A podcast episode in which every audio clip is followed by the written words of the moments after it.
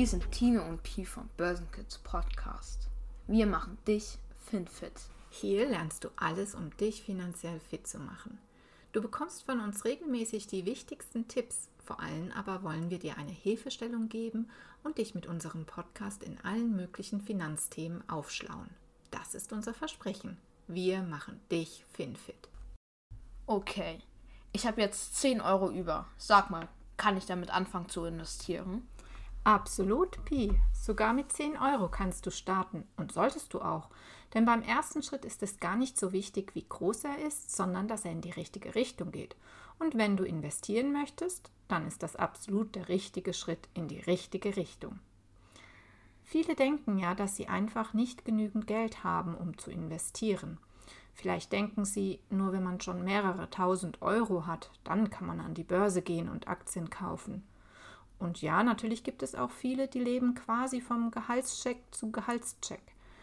Sprich, manchmal hat man wirklich nicht viel Geld über, welches man zur Seite legen könnte. Aber auf der anderen Seite wollen wir mit Börsenkids ja vor allem auch euch, die jungen Leute, euch Schüler zum Beispiel, motivieren, mit dem Investieren anzufangen. Und dann ist natürlich klar, dass wir hier nicht über die Zehntausenden Euros reden, die wir an die Börse bringen wollen. Wir reden von ganz kleinen Beträgen, die ihr auch schon an der Börse investieren könntet. Denn unser wirklich großes Ziel ist es, euch dazu zu bringen, auch schon genau diese kleinen Beträge zur Seite zu legen. Warum? Na, damit ihr eure finanzielle Zukunft eben genau mit so einem kleinen Grundstock aufbauen könnt. Natürlich ist es wichtig, wenn man mit kleineren Beträgen arbeitet, dass die Kosten an der Bank so minimal wie möglich sind. Denn um an der Börse zu investieren, benötigst du immer eine Bank und ein entsprechendes Depotkonto. Und für dieses Depot und auch beim Kauf oder Verkauf von Aktien fallen Gebühren an. Das heißt, nur wenn du die Gebühren so gering wie möglich halten kannst, bleibt von den 10 Euro dann auch etwas übrig. Aber immerhin haben die letzten Jahre hier viele Veränderungen gebracht. Durch die Digitalisierung sind gerade auch in der Finanzindustrie neue Anbieter aufgetaucht. Viele Fintech-Unternehmen, also Financial Technology Unternehmen, haben das Ziel, ihre Anwendungen uns Endkunden möglichst einfach und auch mit geringen Kosten zugänglich zu machen. Fintechs machen dann ihr Geld über die Masse. Und es gibt natürlich auch Neo-Broker, also Finanzdienstleister, die jetzt ganz neu auf den Markt gekommen sind, die nur noch komplett mit Apps und Online-Konten arbeiten und damit wiederum auch ihre Kosten sehr gering halten. Das eröffnet uns Endkunden eben wirklich die Möglichkeit, sehr kostengünstig solche Angebote nutzen zu können. Also, bist auch du jetzt bereit, mit einem kleinen Geldbetrag zu starten? Wir hoffen es. Und nur zur Sicherheit, wenn du die vier Punkte erfüllst, dann lass uns auf jeden Fall loslegen. Unser erstes Zeichen, dass du bereit bist zu starten, du hast etwas Geld übrig. Klar, wäre wie gesagt natürlich super, wenn du jetzt Millionär wärst und uns zuhörst. Da würden wir uns wirklich für dich freuen. Aber wahrscheinlich ist das nicht immer der Fall.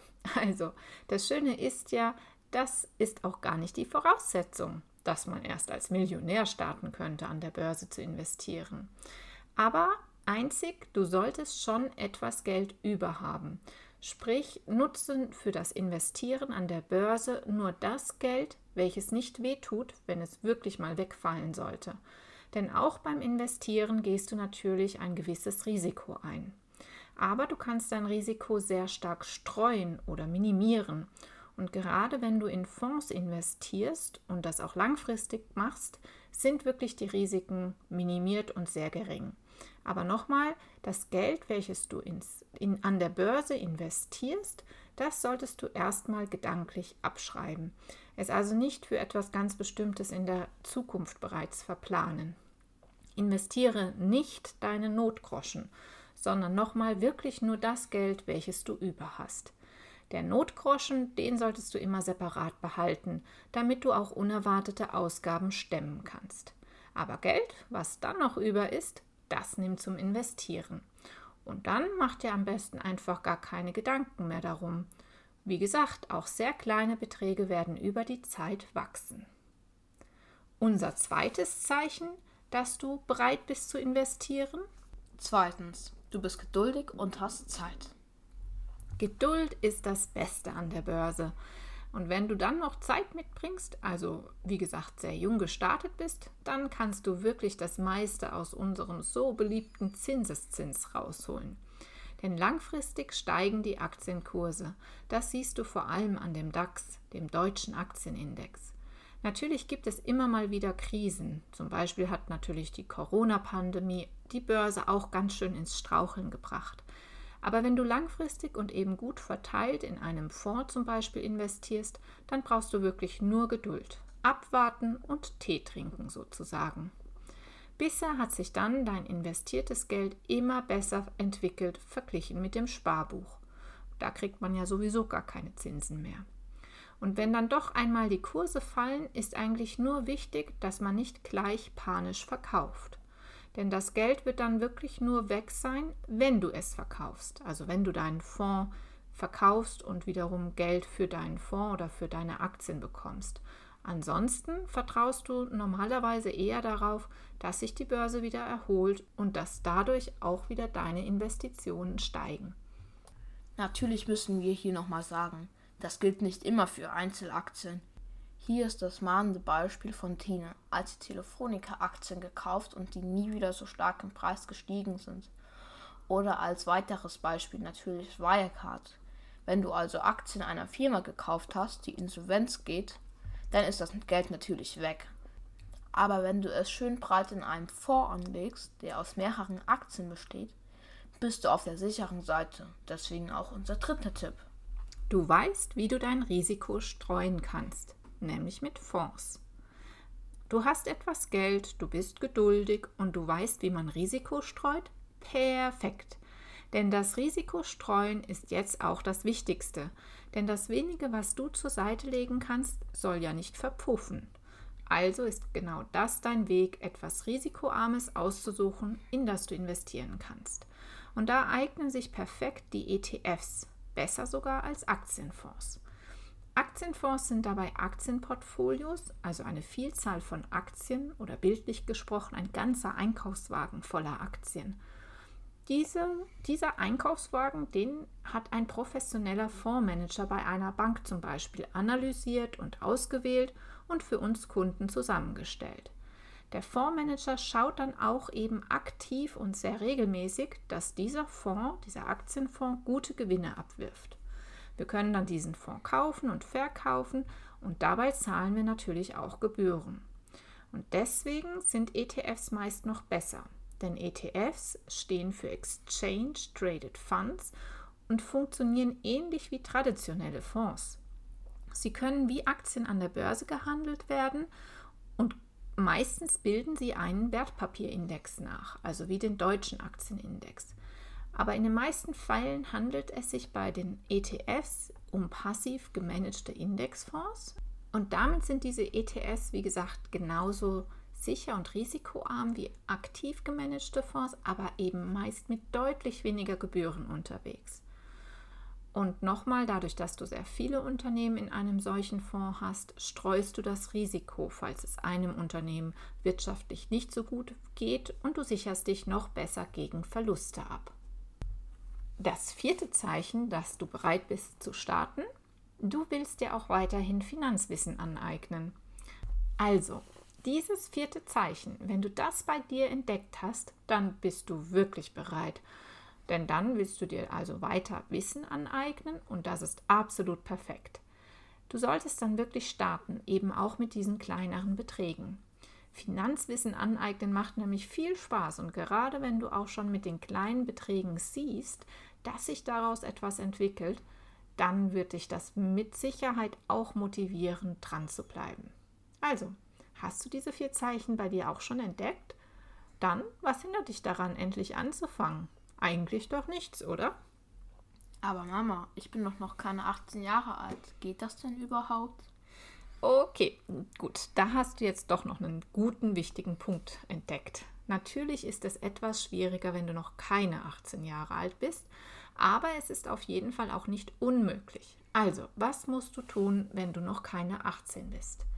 Zuallererst, du solltest dir mal selbst ein richtig dickes Lob aussprechen. Denn du hast schon alles richtig gemacht, wenn du dich in deinem jungen Alter bereits für den Kapitalmarkt interessierst bzw. dich finanziell weiterbilden möchtest. Als zweites wirst du nicht drum herumkommen, mit deinen Eltern zu sprechen. Denn als Kind unter 18 Jahren müssen deine Erziehungsberechtigten bei der Bank oder noch besser bei einer Online-Bank ein Konto für dich eröffnen. Du bist unter 18 Jahren nämlich noch beschränkt geschäftsfähig, so heißt das im Amtsdeutsch, und brauchst deswegen die Einwilligung deiner Eltern. Wenn du aber deine Eltern ansprichst und ihnen auch dein Wissen zeigst, also zum Beispiel, was du schon hier im Podcast über Finanzwissen gelernt hast, dann kann ich mir wirklich nur vorstellen, dass sie das gerne für dich machen. Mit einem Junior Depot kannst du dann direkt anfangen, einen ETF-Fonds zu besparen. Oder wenn du vielleicht dein Geburtstagsgeld und Weihnachtsgeld zusammentust, kannst du vielleicht direkt auch einmal eine gute Aktie kaufen.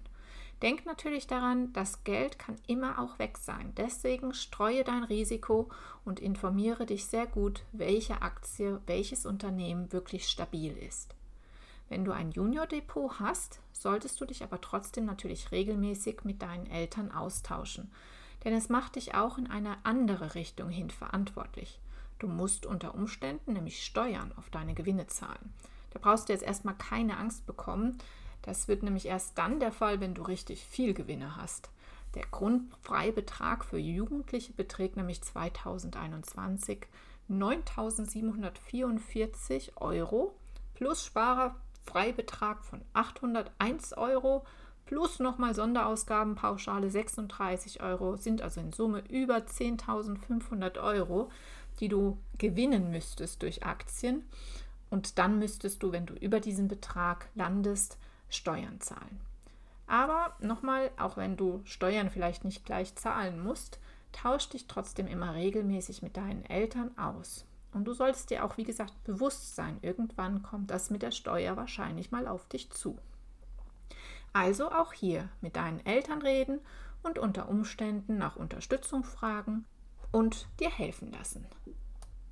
Es ist aber, wie gesagt, super, wenn du mit dem Depot schon einmal anfängst und wie gesagt, auch selbst wenn es nur eben diese 10 Euro im Monat sind.